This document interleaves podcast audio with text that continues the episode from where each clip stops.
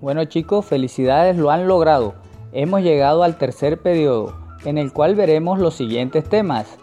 Sistemas de ecuaciones lineales 2x2 y sus diferentes métodos de solución que son sustitución, eliminación, igualación y determinantes. Regla de Kramer para sistemas 3x3. Así que los invito a escuchar cada uno de los siguientes audios, no te los pierdas. Recuerda que en matemáticas cada tema tiene sus prerequisitos. Lo que quiere decir esto es que no puedes continuar con este periodo si no has escuchado los periodos 1 y 2. Si ya los viste puedes continuar, en caso contrario te sugiero siga la secuencia empezando por el primer periodo y luego con el segundo periodo y solo así podrás entender este periodo. No te desanimes y continúa con tus estudios.